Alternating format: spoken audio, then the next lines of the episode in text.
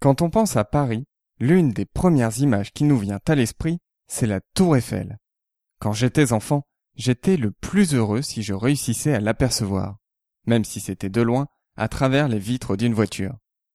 Bon, même en ayant grandi, j'avoue que mon regard est encore hypnotisé par la tour Eiffel. Je la trouve toujours aussi impressionnante. Si aujourd'hui la tour Eiffel est un symbole et une source d'inspiration, cela n'a pas toujours été le cas, et elle a mis du temps avant de se faire accepter. Dans ce 68e épisode de Batouba, je vous propose de revenir sur les premières heures de la Dame de Fer. Bonjour et bienvenue sur Batouba. Ensemble, redécouvrons les bases de la culture générale avec enthousiasme et simplicité. Je m'appelle Emmanuel et je suis là pour vous transmettre mon goût et mon plaisir d'apprendre.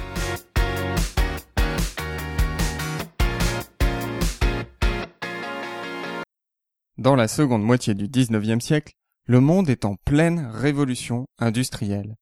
D'innombrables inventions voient le jour, et ce dans tous les domaines. Prenons quelques exemples. Le vaccin contre la rage de Pasteur, le téléphone de Graham Bell, ou encore la lampe à incandescence de Thomas Edison. L'architecture n'échappe pas à la règle. Les innovations et l'industrialisation vont rendre possible l'utilisation à grande échelle des structures métalliques. En plus de leur solidité et de leur résistance, les structures métalliques en fonte, fer ou acier offrent une légèreté que ne peuvent offrir le bois ou la pierre. Des expositions universelles sont organisées régulièrement à partir de 1851 pour mettre en avant tous ces progrès techniques. C'est dans ce cadre que le projet de Tour Eiffel voit le jour. Pour l'exposition universelle de 1889, un concours est organisé pour construire une tour de 300 mètres de haut. C'est Gustave Eiffel et ses ingénieurs qui vont remporter le concours. Gustave Eiffel n'en est pas à ses débuts. C'est déjà un constructeur de renom qui a participé à l'édification de nombreux ponts, viaducs ou gares. Gustave Eiffel a aussi participé à l'agrandissement du bon marché d'Aristide Boussicot que nous avons évoqué dans l'épisode 23 de Batouba. Enfin, quelques années avant ce concours, Gustave Eiffel venait de réaliser l'armature métallique d'un autre ouvrage connu dans le monde entier, la Statue de la Liberté.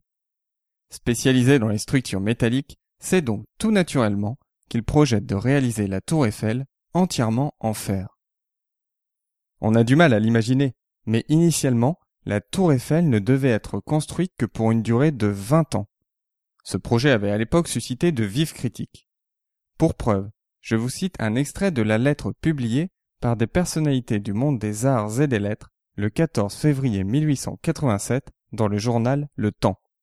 Et pendant vingt ans, nous verrons s'allonger sur la ville entière, frémissant encore du génie de tant de siècles, nous verrons s'allonger comme une tache d'encre l'ombre odieuse de l'odieuse colonne de tôle boulonnée. Malgré les controverses, et après un peu plus de deux années de travaux, la tour Eiffel est inaugurée le 31 mars 1889, juste à temps pour l'exposition universelle. Cette construction est une véritable prouesse technique. La tour Eiffel est le premier édifice à dépasser les 300 mètres.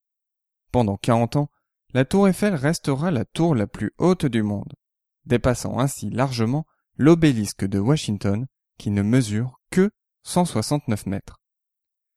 Ce n'est qu'au début des années 1930 que la tour Eiffel se fera dépasser par deux buildings de New York, le Chrysler Building et l'Empire State Building. Petite parenthèse. Aujourd'hui, le bâtiment le plus haut se trouve à Dubaï et fait une hauteur de 828 mètres.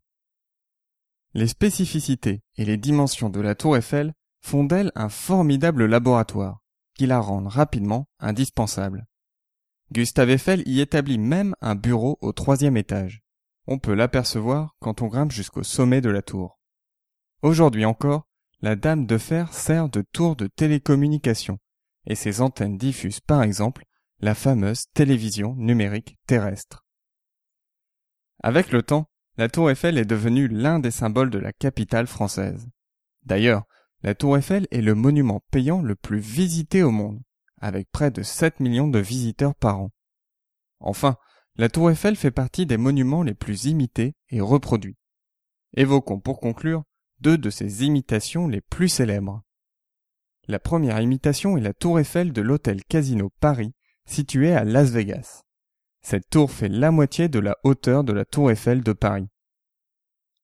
Deuxièmement, la tour de Tokyo, peinte en rouge et blanc, est elle aussi inspirée de la Dame de Fer. Elle dépasse même de quelques mètres la version originale. Avant de conclure cet épisode, j'aimerais vous dire un grand merci. Grâce à vos votes, Batouba fait partie du top 10 dans la catégorie vidéoblog podcast au Golden Blog Awards. Je vous remercie beaucoup pour votre soutien et votre fidélité. Je vous dis à dimanche prochain pour un nouvel épisode de Batouba. D'ici là, restez enthousiastes, prenez soin de vous et de ceux qui vous entourent.